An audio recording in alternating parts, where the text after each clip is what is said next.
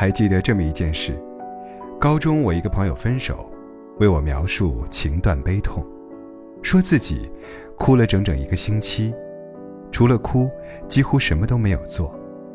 那个星期里，他眼睛肿了，进厕所摔了一跤，最后还发了次高烧，狠狠折损一通肉体凡胎，抵消了心头苍茫，才稍痊愈了一丁点。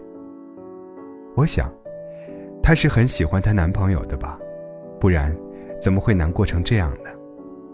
但不久之后，她再跟我讲起这段恋爱时，有这么一句话，我觉得。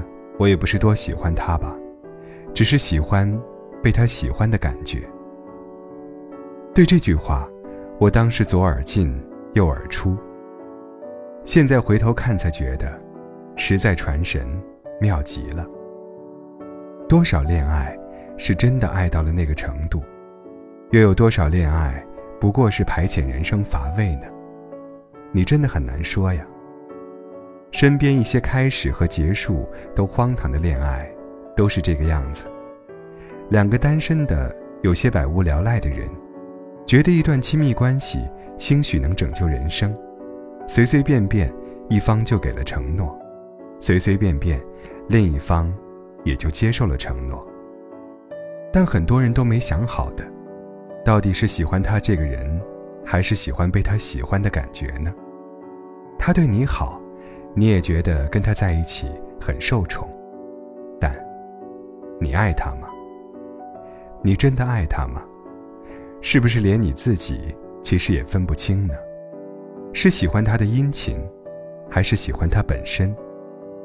有人说，不必要分这么清啊，喜欢他对我好不就行了吗？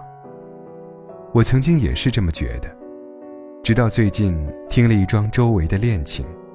女生很优秀，名校毕业，又自己开工作室，时不时办个展，走个秀，风生水起，是一般男生够不上的那种优秀了。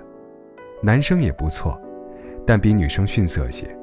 总之，苦追女生很久，发短信暧昧三个月，每天逗她哄她，承受了她一时起意的好几场脾气，才真的在一起。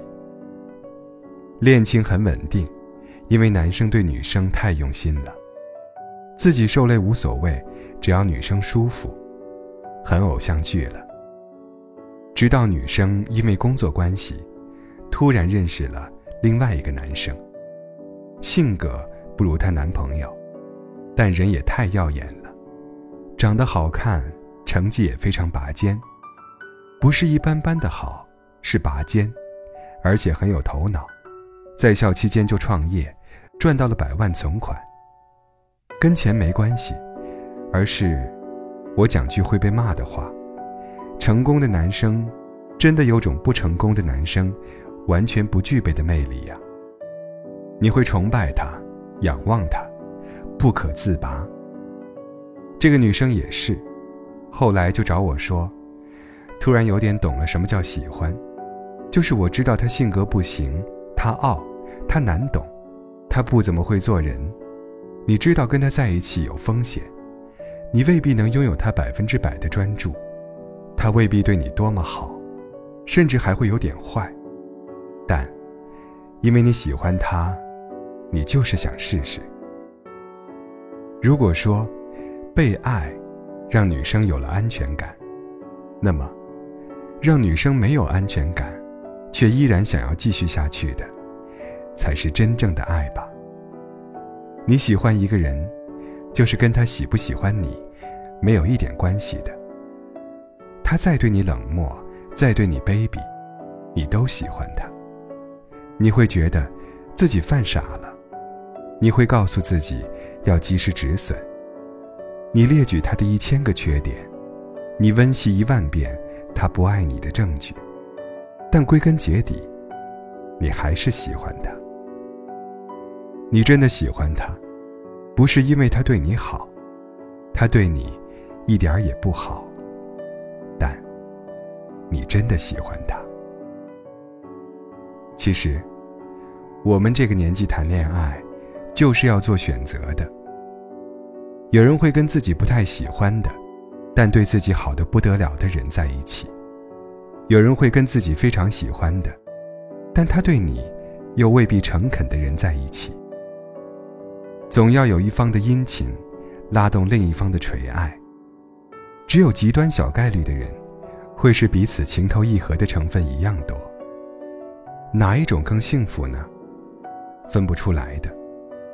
只是我觉得，大家都应该在正式开始一段关系前想想清楚：你真的喜欢对方吗？还是仅仅由于最近无聊了？你真的欣赏对方吗？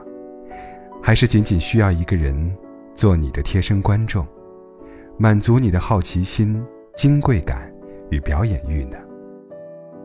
你可以在没有多么喜欢和欣赏对方时，突然开始一段感情，但你也要知道，这是对对方的不公啊。更何况，你可能会像我刚刚提到的那个女生一样，在遇见了自己真正喜欢的人过后。才发现，原来之前的不叫做喜欢，这多残忍呢！我还是希望这个世界上，更多的相爱，是源于真正的互相喜欢与欣赏，而不是一方吃定了，可以享受另一方的追捧。如果决定相爱，慎重一点，对双方。都更好。毕竟，所有不慎重的感情，后来都成了一地鸡毛的闹剧。